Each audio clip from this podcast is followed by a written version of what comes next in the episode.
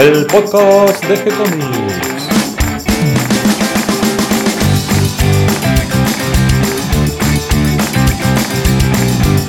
Muy bienvenidos a un nuevo episodio de G-Comics, el podcast donde hablamos de todas las técnicas necesarias para realizar un cómic, como dibujar un manga y todo el conocimiento requerido para dibujar esa historieta que tenemos dando vuelta en la cabeza.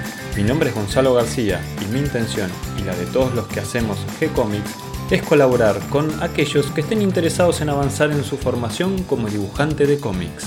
Hoy martes les traigo un nuevo libro de dibujo.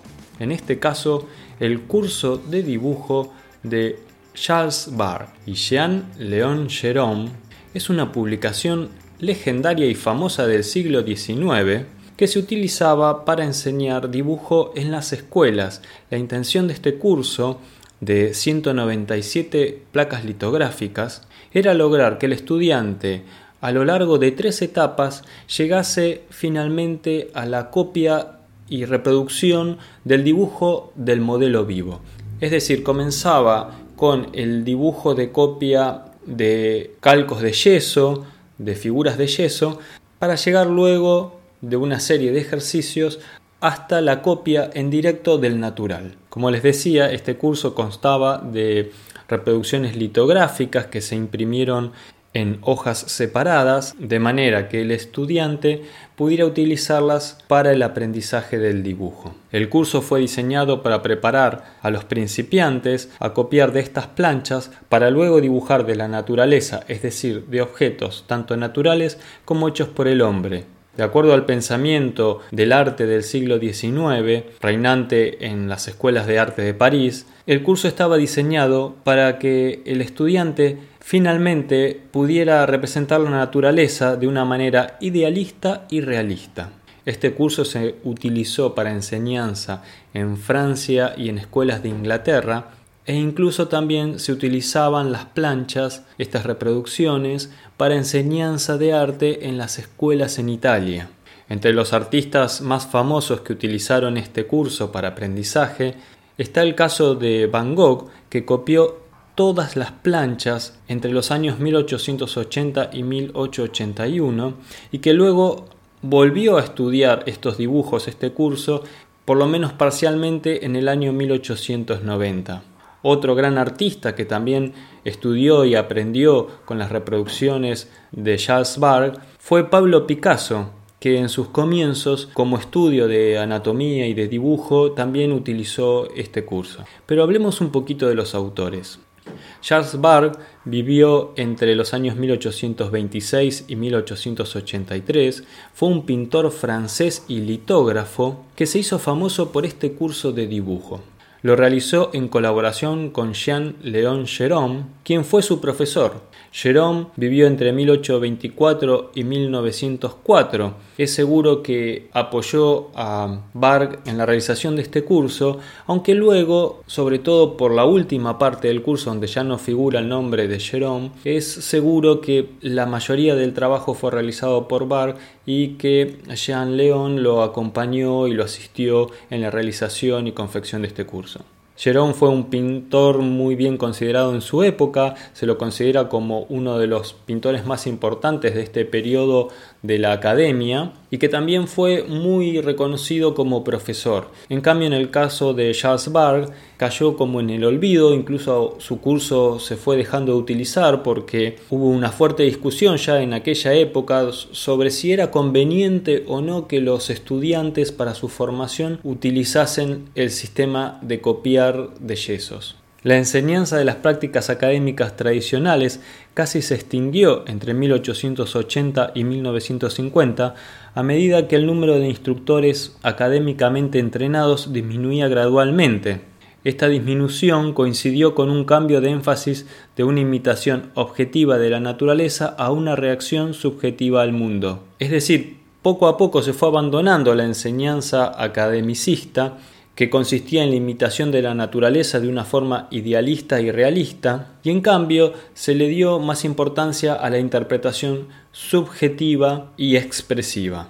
El dibujo de modelo vivo se empezó a, utilizar menos en la enseñanza. Antiguamente se utilizaban largas sesiones de modelo vivo siempre con la misma pose, donde lo importante era la solidez y el acabado del dibujo final. Hoy en día el dibujo de modelo vivo se utiliza muy poco en la enseñanza de, de las escuelas de arte y cuando se lo hace se utilizan generalmente poses cortas, lo más largo de una hora, y se le da prioridad al gesto y al movimiento.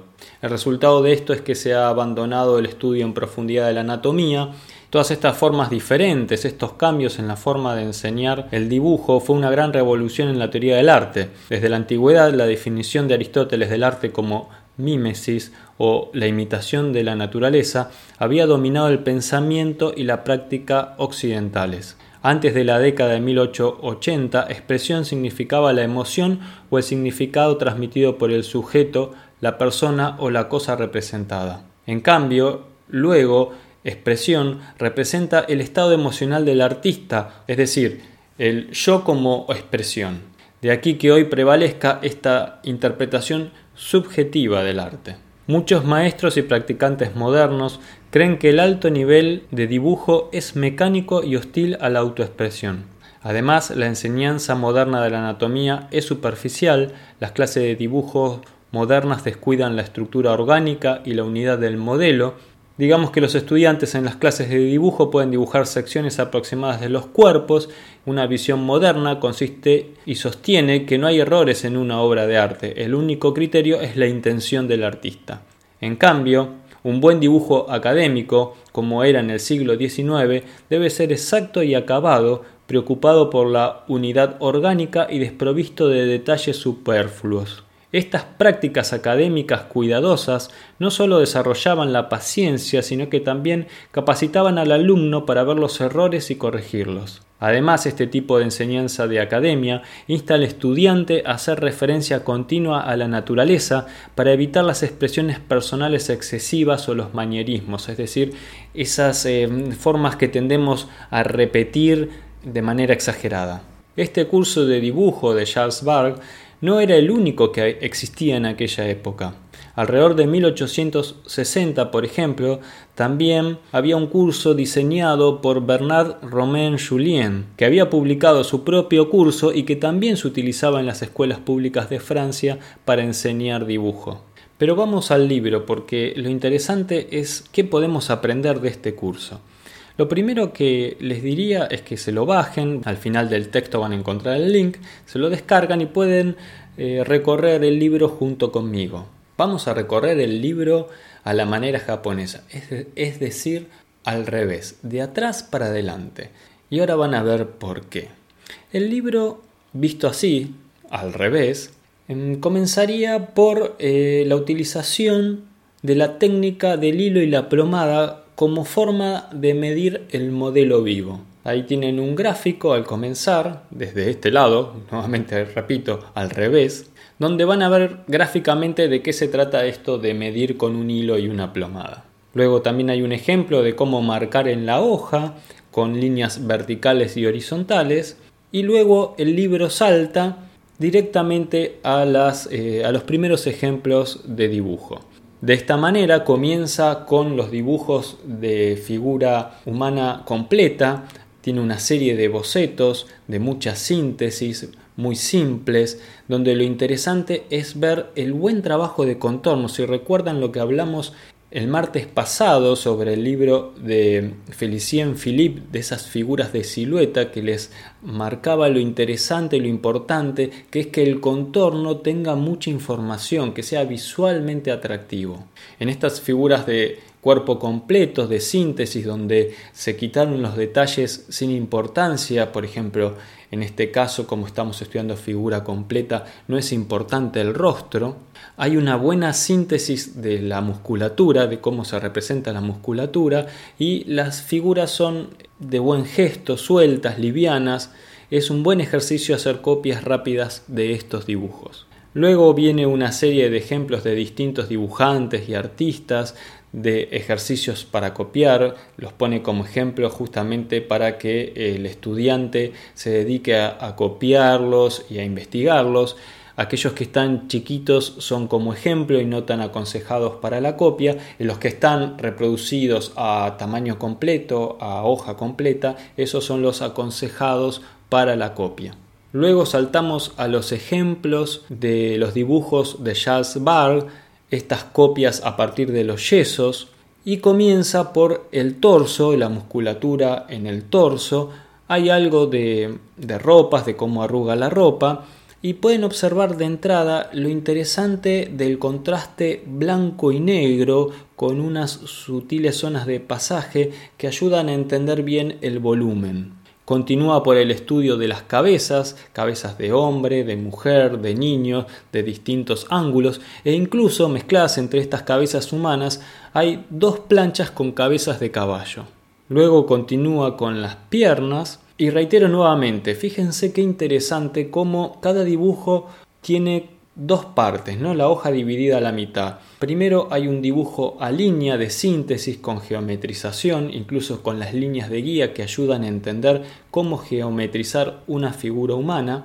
Y luego al costado está el mismo dibujo, pero con el sombreado.